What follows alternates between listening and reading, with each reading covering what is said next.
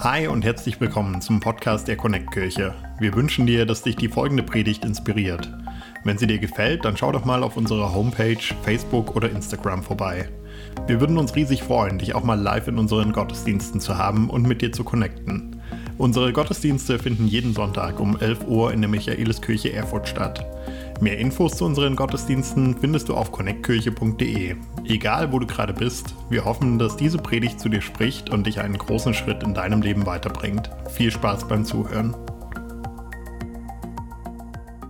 Von meiner Seite auch herzlich willkommen. Schön, dass du dabei bist. Schön, dass ihr dabei seid, dass wir miteinander starten können in eine neue Predigtreihe.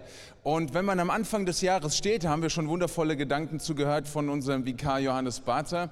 Am Anfang eines Jahres steht, nimmt man sich viele Dinge vor. Und ich will so in diesem, äh, ich sag mal, in diesem Flow bleiben. Das Jahr ist auch tatsächlich erst noch äh, nur drei Wochen alt. Ja, also ähm, auch wenn es sich nicht so anfühlt. Ja, man ist irgendwie so schon wieder in den gleichen Dingen drin und dachte sich nächstes Jahr, hip hip hurra, da wird irgendwie alles anders, aber dann wacht man auf und denkt sich, okay, ist doch wieder ja, ähm, das Gleiche. Aber ich habe eine gute Botschaft, es wird immer besser. Hurra, zwei Leute. Okay, wir werden noch warm miteinander, kein Problem. Ja. Es wird immer besser. Warum? Weil wir tatsächlich mit jedem neuen Jahr die Möglichkeit haben, für uns selbst auch die Dinge wieder neu zu reflektieren. Und dazu soll diese Predigtreihe dienen. Wenn ich euch fragen würde, wie oft hast du schon das Johannesevangelium gelesen? Wie oft hast du schon Predigten gehört über Ich bin, die Ich bin Worte und ich bin dieses und ich bin jenes? Da würdest du mir sagen, vielleicht, oh, schon ganz viele Male. Was wir aber, was ich möchte mit dieser Predigtreihe ist, dass du und ich, dass wir ein gutes und gesundes Bild von Gott in uns tragen. Warum das wichtig ist, ich glaube einfach, wir leben in einer Welt, wo wir nicht nur heutzutage, sondern auch schon immer sagen konnten, ein Bild sagt mehr als tausend Worte. Und wenn ich sage, dass es wichtig ist, dass du ein Bild, ein gutes Bild von Gott in dir trägst, dann aus diesem Grund, weil die Menschen, die um dich herum sehen, eine Vorstellung von Jesus und von Gott durch dich bekommen. Und je klarer, je schärfer, je farbenfroher, je lebendiger das Bild von Gott in dir ist, je mehr können Menschen um dich herum verstehen, warum Gott wichtig ist, warum Gott lebendig ist, warum Gott sich für dich und die Menschen um dich herum interessieren. Also das Bild, was in dir lebt, ist es, es entscheidet einfach über so viele Dinge. Und deshalb wollen wir mit dieser Predigtreihe Ich bin dieses Bild von Jesus in dir einfach neu kreieren. Und da, wo du möchtest, vielleicht ein bisschen neu die Farbe wieder reinbringen. Oder wenn sich die Konturen ein bisschen verschwommen haben, dass sie wieder schärfer werden können. Oder wenn sich vielleicht andere Bilder über dieses Bild von Jesus gelegt haben, dass du Dinge wieder loswerden kannst und sagen kannst, Jesus, ich will wieder neu und wieder ganz bewusst auf dich schauen. Dazu soll das dienen. Der Anfang, an dem du stehst in diesem Jahr. Und mit dieser Predigtreihe wollen wir dazu beitragen, dass das Bild von Jesus in uns kristallklar ist. Und klar ist auch, dass wir als Menschen niemals an den Punkt kommen, wo wir sagen, jetzt habe ich zu 100 Prozent verinnerlicht, wer Jesus ist. Zum Glück, zum Glück. Was ist das für ein Gott, den man in die Tasche stecken kann, definieren und erklären kann? Wir glauben an einen Gott, der unermesslich ist und unerforschlich ist. Und aus diesem Grund ist es gut, wenn wir immer und immer wieder sagen, Gott, schreib du dieses Bild in mir neu. Und das ist auch nicht im Sinne von, ah Mist, jetzt habe ich wieder versagt, ja, es stimmt wieder das Bild von Jesus nicht in mir und Mist, jetzt muss ich wieder nacharbeiten, so, so das Gefühl von Nachsitzen jetzt, das ist gar nicht die Rede, sondern es ist ganz normal, dass jeder von uns in seiner in seinem Leben, egal in welchen Dingen, sich entwickeln darf und soll. Und nichts anderes geht es auch im Glauben, dass du dich weiterentwickelst, dass du weitergehen darfst, dass du noch mehr erleben kannst, darfst, vielleicht sogar musst. Und das trägt dazu bei, dass wir sagen, diese Predigtreihe soll dir dienen, dass du weiterkommst. Diese Predigtreihe soll dir dienen, dass du Jesus wieder in, in den Fokus nehmen kannst und die Konturen wieder scharf werden können. Und es gibt noch eine zweite Sache, die mir an der Stelle wichtig ist. Und ich habe so ein bisschen mit mir gerungen, ob ich das sagen soll oder nicht, weil ich, ich fand es toll, Felix, hast du gesagt, dass du hast mich lieb gewonnen. Das, das so, tut mir so gut. Ja? Es ist so schön, wenn man das mal hört. Gell? So. Ähm, und ich habe dann immer Sorge, wenn ich so ein paar Sachen mal klar sage, dass dann die Leute mich nicht mehr mögen. Aber Felix, gell, du bleibst mir treu. ich habe ein bisschen mit mir gerungen, ob ich das auch noch sagen soll, aber ich muss es sagen, denn ich stelle eine Sache auch noch fest, neben dem, dass es normal ist, dass man so seine Lieblingsbilder hat und dass man so daran arbeiten muss. Ich stelle auch ein bisschen leider etwas fest, so Land auf, Land ab in den Kirchen. Ich merke, dass es um ganz viele interessante Dinge ging, geht. Und ich sage es wirklich mit aller Vorsicht. Aber immer weniger um Jesus selbst. Und ich sage das nicht mit dem erhobenen Zeigefinger, weil ich meine da auch zuerst mich. Was ich feststelle, ist, dass mir immer mehr, und ich habe so das Privileg, hier und da viele Menschen zu kennen, rumzukommen, dort zu predigen, hier zu predigen. Und wenn man ein bisschen aufmerksam ist, so in den sozialen Medien, wobei, Klammer auf, man soll ja nicht alles glauben, was auf Instagram steht, Klammer zu. Ähm, wenn ich das so sehe, ich merke, wir, wir, wir arbeiten uns immer mehr so in so eine Disneyland-Performance ähm, was so die Kirche angeht. Es, es, wird immer mehr so Disneyland. Man hat so das Gefühl, du gehst irgendwo rein und dann ist alles happy clappy und alles super toll und ist alles wow und come on hier und come on da. Und ja, ich, jetzt guckt ihr mich schon wieder so kritisch an. Aber ich habe ich hab damit gerechnet. Es ist okay. Ich lebe damit. Felix ist noch hier, lächelt mich an, ist alles gut. Mir geht's gut. So. Wir brauchen das. Wir müssen auch mal kritisch mit uns selbst sein, mit den Dingen, die wir tun. Und ist die Performance, die wir machen, wirklich eine gute Performance? Denn wir leben auch in einer Gesellschaft, die von so einem Selbstoptimierungswahn heimgesucht wird. Und das erhält hier und da auch immer wieder Einzug in die Kirchen. Und ich will uns darauf aufmerksam machen, dass wir aufmerksam bleiben.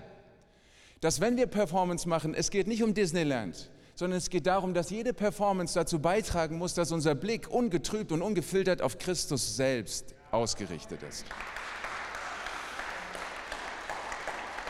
Und da müssen wir uns immer an die eigene Nase packen bei den Dingen, die wir tun. Und deswegen ist es mir so wichtig, dass wir sagen, ich bin's Jesus, soll dazu beitragen, dass dein persönlicher Blick auf Jesus geschärft ist und dass wir als Kirche keine Disneyland-Performance machen, sondern dass wir sagen, alles, was wir tun, soll dazu beitragen, dass jeder das hört, wenn Jesus zu uns kommt und sagt, ich bin's, Jesus. Erinnerst du dich noch? Worum geht's? Wer ist der Wichtigste für dich? Wer hat die Dinge in seiner Hand?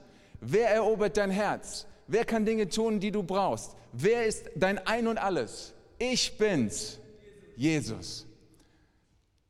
Und aus diesem Grund wollen wir in diese Predigtreihe einsteigen. Und jetzt, ich bin froh, dass ihr sitzen geblieben seid bei der Stelle und dass ihr mitmacht. Ähm, wir werden am Anfang jeder Predigt, und ich freue mich so darüber, dass wir jetzt wirklich ein paar Predigten haben, worüber ich mich auch noch freue. Ja, ist auch noch, ich, ihr wisst es ja von mir, ich mag das immer, dass man sich bedankt bei den Leuten, die Gottesdienste möglich machen, von allen Möglichmachern angefangen bis zu dem, was unter der Woche alles läuft. Ich bin einfach happy darüber, dass wir so eine aktive Kirche sein können auch. Worüber ich mich aber auch freue in dieser Predigtreihe ist, dass wir richtig Talente auch fördern können an der Stelle und Leute mit reinnehmen, die predigen werden in dieser Predigtreihe, die ihr noch nicht hier vorne gesehen habt.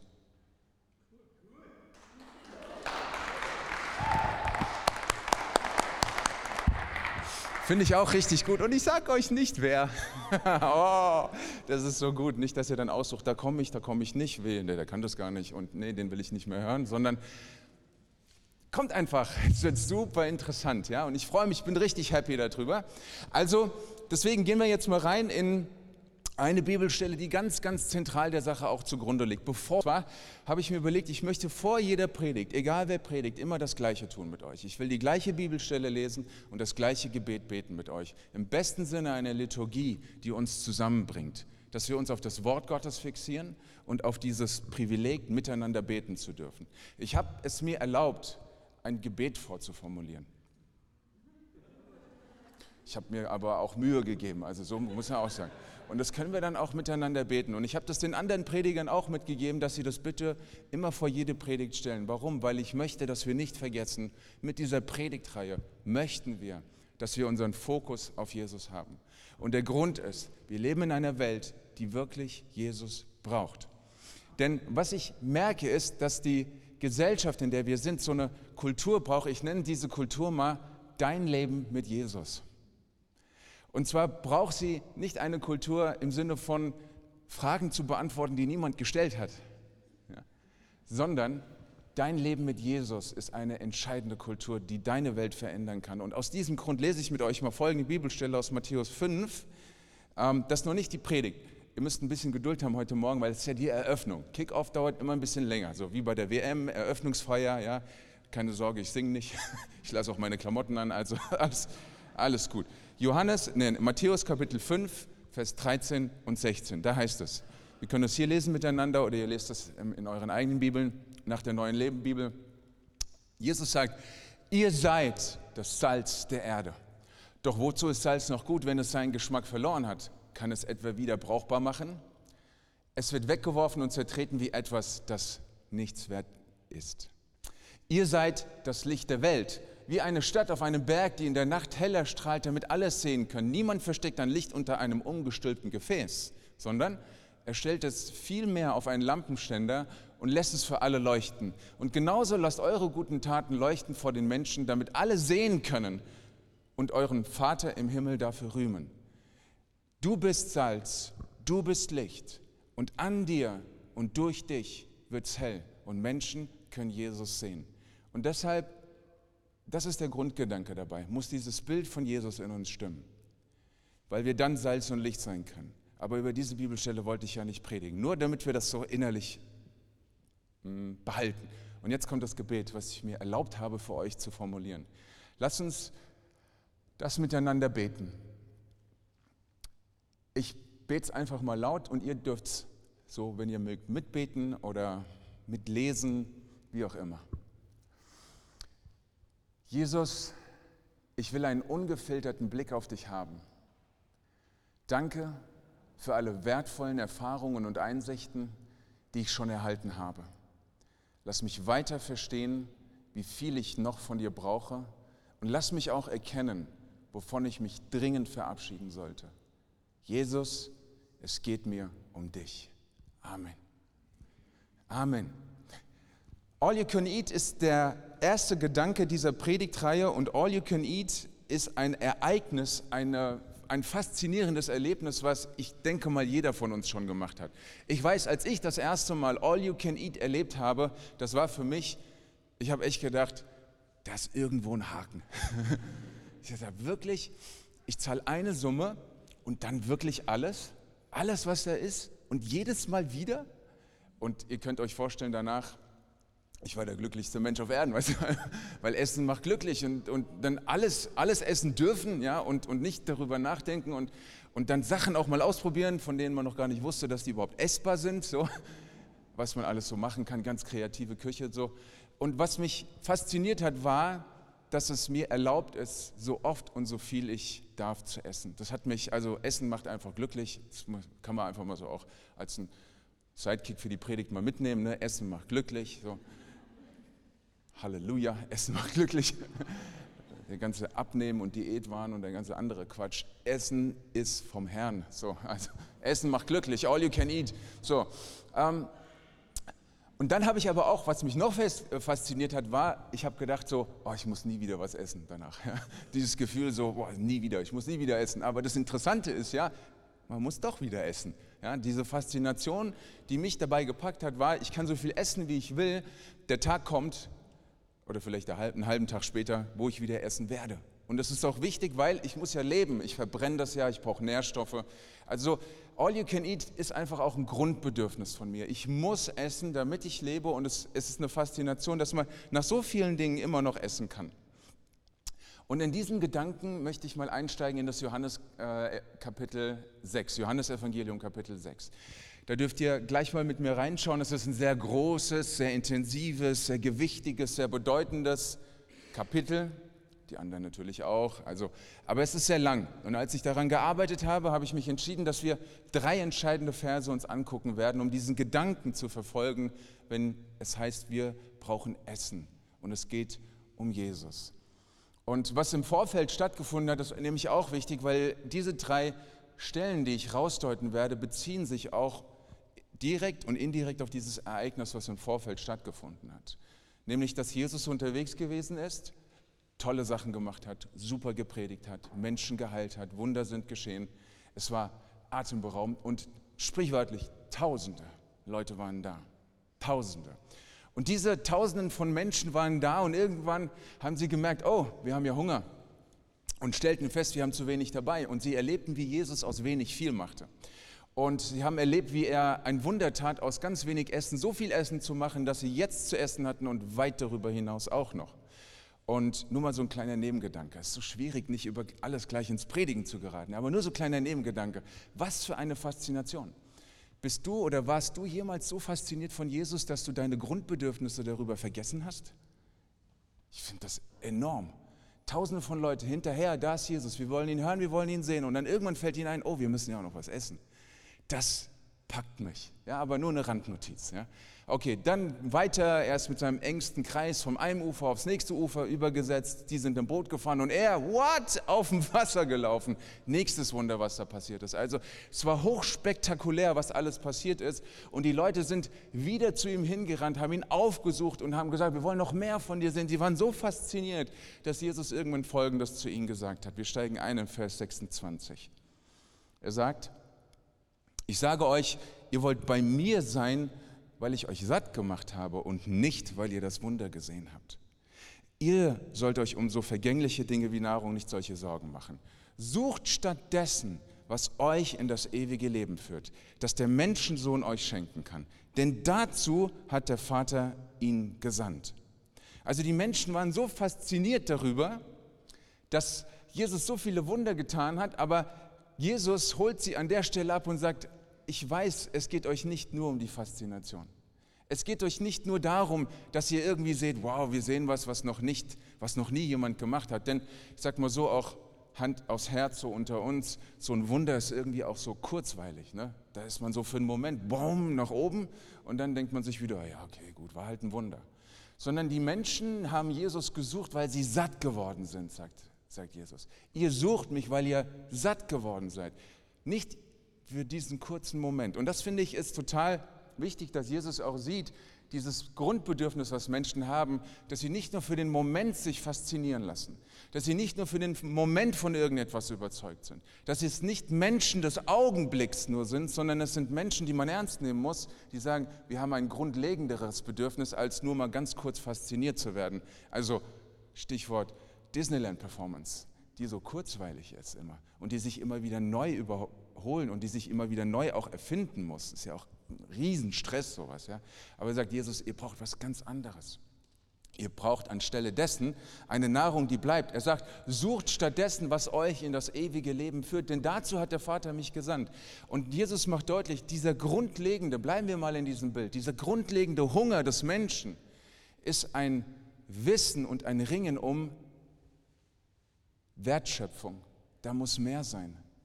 Sinn, etwas Höheres. Und jetzt meine ich das nicht so im abgedroschenen Sinne, ja, es gibt immer was Besseres und immer was Höheres, sondern ich meine das tatsächlich, dass in dir und in mir eine ganz große Sehnsucht ist nach Leben, nicht nach Performance, nach Leben, nicht nach kurzweiligen Erfolgen, sondern nach Leben, nicht nach ab und zu mal Ruhm, Anerkennung und ab und zu mal Stellung, Status und Position, sondern wir wollen leben. Und egal, wenn du fragst, die Leute kommen irgendwann immer an den Punkt, ob es Atheisten, ob es Agnostiker, ob es spirituelle oder weniger spirituelle Menschen sind. Jeder Mensch kommt an diesen Punkt, wo er sich diese grundlegende Frage stellt. War es das? Bin ich deswegen hier? Ist da noch mehr? Tue ich, was ich tun soll? Soll ich da rein oder soll ich da wieder weg? Diese Frage drängt sich immer auf, ob man will oder nicht. Und deswegen sagt Jesus, weil ihr diesen grundlegenden Hunger in euch habt, sucht bitte schön auch denjenigen, der euch wirklich satt machen kann. Denn dazu hat der Vater mich gesandt. Und diese Wahrheit dürfen wir in unseren Herzen beibehalten. Und da sage ich mal, vergiss du das für dich nicht und lass dir von anderen auch nichts vormachen nach dem Motto, nö, ich stelle mir so Fragen nicht, sondern das müssen wir festhalten für uns. Der Mensch möchte wissen, was ist die Absicht meines Lebens? Welche Absicht verfolgt verfolge ich und verfolgt vielleicht jemand anders mit mir. Diese Ursprungsfrage treibt jeden Menschen an. Und sie ist deshalb auch, weil ich glaube, sagen zu können, der Mensch an sich, egal ob du ihn kennst oder nicht kennst, ob er fromm ist oder nicht fromm ist, ob du ihn magst oder nicht magst, der Mensch an sich ist von Gott gewollt und geliebt. Jeder einzelne Mensch, ob er dir passt oder nicht, ist von Gott gewollt, er ist von Gott geliebt. Und dieses bedeutet, ein Geschöpf Gottes zu sein. Und ein Geschöpf Gottes, das braucht den Schöpfer, das braucht seinen Ursprung. Diese Suche nach, da muss doch mehr sein, ist die Suche nach dem eigentlichen Ursprung. Und jeder Mensch sucht das und wir dürfen das nicht vergessen. Wir dürfen das bei allem, was wir machen, als Christen in dieser Welt und als Kirche, die wir sein wollen, nicht vergessen, dass es ein grundlegendes Bedürfnis nach dem Ursprung des Lebens gibt. In jedem Einzelnen von uns. Wir dürfen da nicht drüber weggehen. Klar ist auch, dass man das nicht im Vorbeigehen irgendwie bespricht. Ja, kennen Sie schon den Sinn Ihres Lebens? Ja, alles klar, schönen Tag noch. Sondern da hat, das hat viel mit Beziehung, mit Vertrauen zu tun auch. Das ist klar. Aber wichtig ist, dass wir nicht übersehen, es ist die Suche nach dem Ursprung. Deshalb, lasst es mich mal so in diesem Bild auch sagen, knurrt der Magen ständig. Hat man ständig Hunger knurrt der Magen andauernd, weil man diesen, diesen ewigen Nährstoff braucht, zu wissen, deswegen gibt es mich. Und es ist für mich eine, deswegen bin ich da so, äh, bestehe ich da so drauf, so eine herausragende Aussage von Gott. Gehen wir mal weiter in Vers 40, wo Jesus das jetzt vertieft, denn er sagt in Vers 40, denn mein Vater will, dass alle, dass alle, so wie ich es gesagt habe, die seinen Sohn sehen und an ihn glauben, das ewige Leben haben und dass ich sie am letzten Tage auferwecke. Es ist der erklärte Wille Gottes an die Menschheit, dass sie Jesus erleben. Das finde ich ein Riesengeschenk. Es ist der erklärte Wille Gottes. Es ist nicht die Idee von religiösen Führern. Es ist nicht die Agenda einer religiösen Institution. Es ist der erklärte Wille Gottes, dass jeder Mensch Jesus sieht. Gott möchte den Menschen die Möglichkeit geben, dass sie in ihre Bestimmung hineinkommen und dass sie auch erleben und sehen und verstehen, ich bin tatsächlich zu mehr erschaffen worden. Für mich geht es um mehr. Und was ich entscheidend finde, ist auch hier, dass er sagt, mein Vater will, dass alle, die seinen Sohn, und das ist mir jetzt sehr, sehr wichtig, ihn sehen und an ihn glauben ihn sehen und an ihn glauben. Und da kommen wir so an diesen Punkt, wo wir sagen, ja, können wir denn Jesus sehen? Und da sind wir an diesem Punkt, warum diese Predigtreihe wichtig ist. Wir können ihn sehen, weil Gott uns Offenbarung schenkt durch sein Wort, die in uns dieses Bild kreieren von ihm. Und wenn wir auf dieses Bild schauen, dann können wir ihn sehen. Und wenn wir ihn sehen, dann können wir glauben. Und dann ist die Frage beantwortet nach dem unsichtbaren Gott, der doch real ist. Und was ich hier ganz interessant finde, ihr kennt mich jetzt auch ein bisschen so, ich mag das mal so auch in den Grundtext reinzuschauen, ein bisschen Grammatik, ein bisschen Morphologie und so weiter, aber keine Sorge, kein Blogseminar on top oder so, habe ich schon noch gehört, das macht nur müde. Ja? Also sehen, da will ich mal drauf eingehen. Ich finde diese, diese Vokabel hier, die kennen wir. Ähm, ich sage es mal ganz kurz, könnt ihr es wieder vergessen, Tereo heißt sie, da kennen wir dieses Wort ja auch, wenn wir eine, habt ihr schon gleich mitbekommen, gell? eine Theorie entwickeln. Okay, genug Schule für heute, alles klar. Aber das finde ich ganz interessant. Also die, die eine Theorie über Jesus entwickeln, werden an ihn glauben können. Und wie entwickle ich eine Theorie? Und jetzt denkt ihr, oh, das ist aber ein bisschen schwach gerade. Ne? Was, wie Theorie? Wir haben doch Gewissheit. Theorie ist doch ungewiss. Jetzt warte mal, locker bleiben. Ja? Wir kommen da gleich hin. Also, wenn ich mich mit Gott beschäftige, und das muss uns als Mensch immer klar sein, dann kann ich nur eine Theorie von Gott entwickeln. Weil ich bin als Mensch begrenzt. Und egal, jedes Reden von Gott ist begrenzt. Jede Theologie, die ich betreibe, bringt immer mit sich, dass es eine Theorie ist. Und das Schöne dann aber dabei ist, dass ich diese Theorie, die ich von Gott habe, dann mit der Praxis meines Lebens abgleichen kann. Und dann ist so ein Dialog zwischen Theorie und Praxis. Und aus diesem Dialog von Theorie und Praxis erweckt das, erwächst das, was wir Glauben nennen. Nämlich mein Bild von Jesus. Das ist der Glaube, dann, den ich habe. Mein Ringen meiner Theorien mit den Praxiserlebnissen meines Lebens erweckt den Glauben in mir. Und deshalb, wenn ich eine Theorie von Jesus entwickle, komme ich in, den, in das Leben des Glaubens hinein, weil ich das, was ich meine zu verstanden zu haben, abgleichen muss mit dem, was gerade in meinem Leben abgeht. Und kennt das irgendjemand? Dass man theoretisch was weiß und praktisch läuft es anders?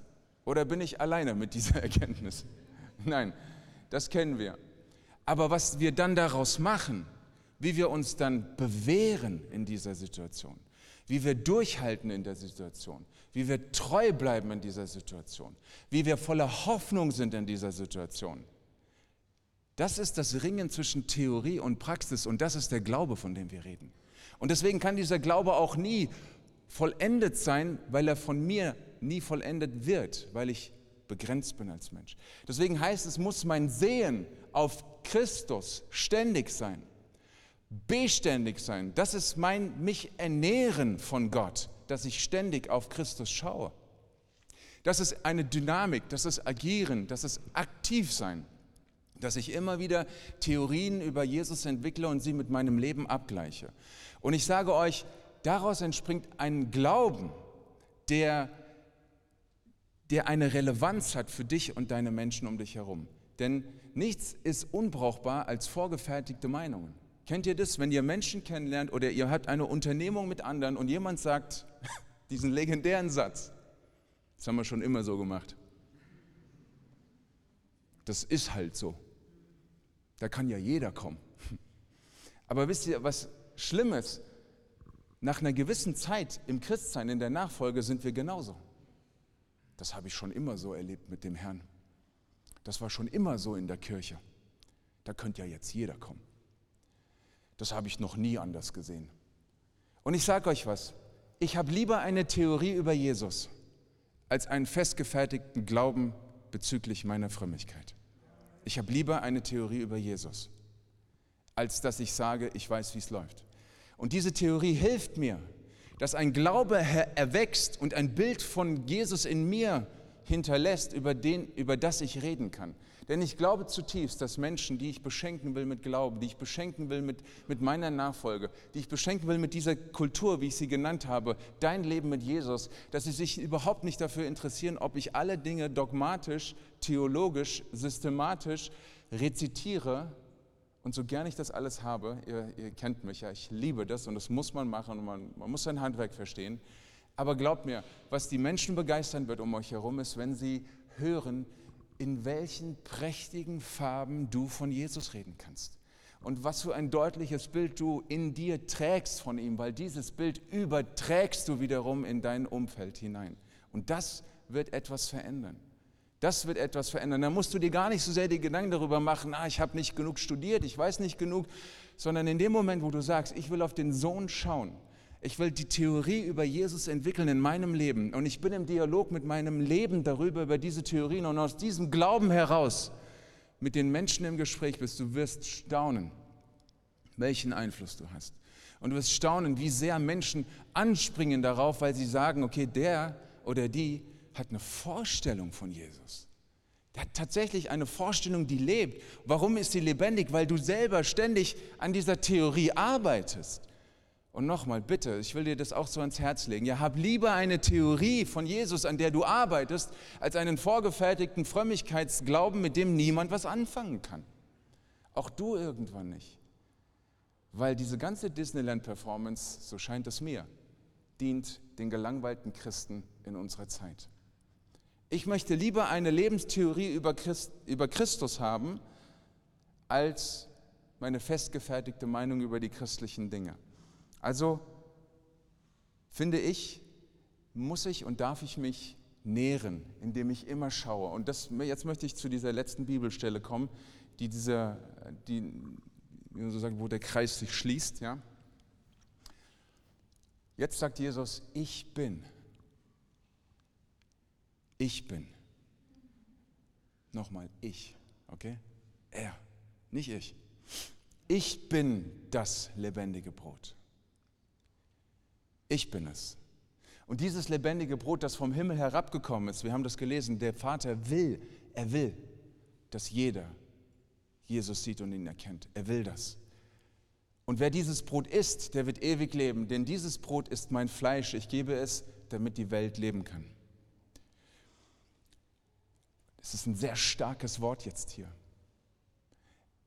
Und man mag, wenn man das mal so liest und sagt, oh, äh, Jesus essen. Ja, also man hat ja schon viel gehört in der Kirche. Ja? Also äh, an Jesus glauben, Jesus anbeten, Jesus bitten, äh, Jesus essen. Okay, was seid ihr für ein Kult? Ja? Kommt zu uns in Gottesdienst, wir essen Jesus. Geht total ab bei uns hier in der Kirche. Das ist echt ein bisschen ein makaberes Bild. Ne?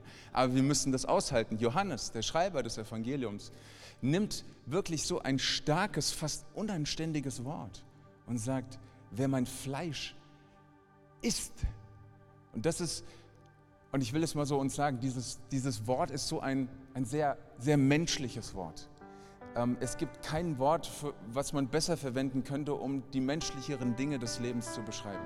Da gibt es auch negative Schatten so in dieser, sag ich mal, in diesem Bereich des Wortes, aber hier ist erstmal tatsächlich gemeint das Menschliche. Das heißt also, Gott sendet seinen Sohn in das Menschliche hinein. Gott sendet seinen Sohn als Mensch. Und warum tut er das? Damit du und ich, und da kommen wir her, dass wir ein Bild von ihm bekommen, dass wir eine Vorstellung kriegen von ihm, dass wir im ungefähren erahnen können, wie dieser ewige Gott ist, dass wir im ungefähren erahnen können, wie dieser, dieser nicht sichtbare und doch so allgegenwärtige Gott tatsächlich ist. Aus diesem Grund wird Jesus Mensch, Fleisch und Blut, damit wir ihn nachvollziehen können damit wir das tun können, was die Menschen zu der Zeit gemacht haben, ihm nachfolgen können, uns mit ihm auseinandersetzen können, ihm zuhören können, eine Theorie über ihn entwickeln können, damit in der Praxis unseres Lebens Glauben entstehen kann. Das bedeutet es. Und das heißt also, Essen, das möchte ich wirklich mal sprichwörtlich festhalten, als etwas, was dein Bild von Jesus ergänzen soll, wo du sagst, oh, das finde ich ein bisschen shocking, diesen Gedanken gerade. Aber lass ihn mal zu. Essen ist die intensivste Form der Auseinandersetzung mit einer Sache. Wenn du etwas in die Hände nimmst, es in den Mund steckst, drauf rumkaust und es runterschluckst, intensiver kann man sich nicht mit einer Sache auseinandersetzen. Und man sollte natürlich dann die richtigen Dinge in den Fokus nehmen. Aber behalt mal dieses Bild. Essen in Bezug auf Jesus heißt, dass du auf eine intensive und dir intensivste Art und Weise dich mit Jesus auseinandersetzt, damit diese Theorie über Jesus zu einem Glauben deine Realität wird. Intensiver kann man das nicht beschreiben als das Bild des Essens. Und dann merkt ihr auch, dass Jesus kein Thema ist, wo man sagt, da setze ich mich mal beiläufig mit auseinander, oder? Das mache ich mal so zusätzlich, wenn ich mal Zeit habe, bleiben wir mal in diesem Bild der Ernährung. Wie oft hören wir, dass wir, wenn wir uns falsch ernähren, irgendwann auch krank werden? Dass wir nicht nebenbei kein Fastfood, nicht Essen vergessen dürfen sogar, sondern dass wir uns bewusst ernähren müssen, dass wir regelmäßig essen sollen, dass wir uns darüber Gedanken machen sollen, was wir da essen, weil, warum. Wir brauchen Nährstoffe, damit wir leben können. Und nichts anderes ist es in unserem Leben und in unserem Nachdenken über Gott und Christus selbst. Wir können nicht Jesus nur nebenbei mal als Snack in unserem Leben betrachten. Damit wird überhaupt nichts beantwortet in deinem Leben. Das verursacht kein Leben in dir.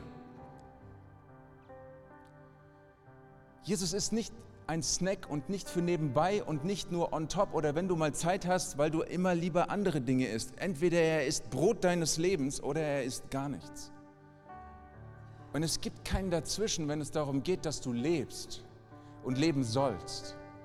Und es gibt keinen dazwischen, wenn wir als Kirche in unserem Auftrag leben wollen, Salz und Licht in dieser Welt zu sein, denn entweder es ist dunkel oder es ist hell. Und entweder das Salz würzt oder es ist zu nichts Nutze. Das denke ich mir doch nicht aus. Das ist ein Wort, was Jesus an uns bringt und sagt, es gibt an manchen Stellen im Leben, und Gott sei es gepriesen dafür, wirklich nur rechts oder links oder an oder aus oder hell oder dunkel oder ja oder nein. Und so gern wir es immer weichspülen wollen in unserer Zeit, in dieser Disneyland-Performance, aber die ist nicht tauglich, wenn es darum geht, dass wir wirklich gesättigt werden, wissen, warum wir sind, was die Bestimmung ist worum es in unserem Leben geht und dass es darum geht, dass wir eine Theorie von Jesus entwickeln, die unser Leben wirklich beeinflusst. Ich bin's, Jesus. Ich bin's, das lebendige Brot. Ich bin's, vom Himmel gekommen. Ich bin's, iss mich. Ich bin's, werde satt. Ich bin's, glaube, ich bin's, lebe, ich bin's. Jesus. Und nochmal, besser du hast eine Theorie über Christus als eine festgefahrene Meinung über deine Frömmigkeit. Besser eine Theorie von ihm. Wenn du mehr über Jesus erfahren willst oder deine Geschichte mit uns teilen möchtest, dann schreib uns gern auf Facebook, Instagram oder eine E-Mail an info@connectkirche.de. Du bist begeistert von der Connect Kirche und möchtest unsere Arbeit unterstützen? Dann findest du auf unserer Homepage weitere Details, wie du das tun kannst. Falls du nicht aus Erfurt und Umgebung kommst, aber dennoch aktiv verfolgst, was wir als Kirche tun, möchten wir dir zuallererst Danke sagen, dass du auf diese Art Teil von dem bist, was hier in Thüringen geschieht. Gleichzeitig wollen wir aber sicherstellen, dass du vor Ort eine Kirchenfamilie hast. Wir sind der festen Überzeugung, dass es keinen Ersatz dafür gibt, eine Kirche vor Ort zu haben, in der du connected bist und Beziehungen pflegen kannst, die dich im Glauben voranbringen. Falls du keine Kirche vor Ort haben solltest, ermutigen wir dich dazu, dir eine zu suchen. Wenn du Hilfe dabei brauchst, melde dich gern unter info@connectkirche.de. Danke fürs Zuhören und bis bald.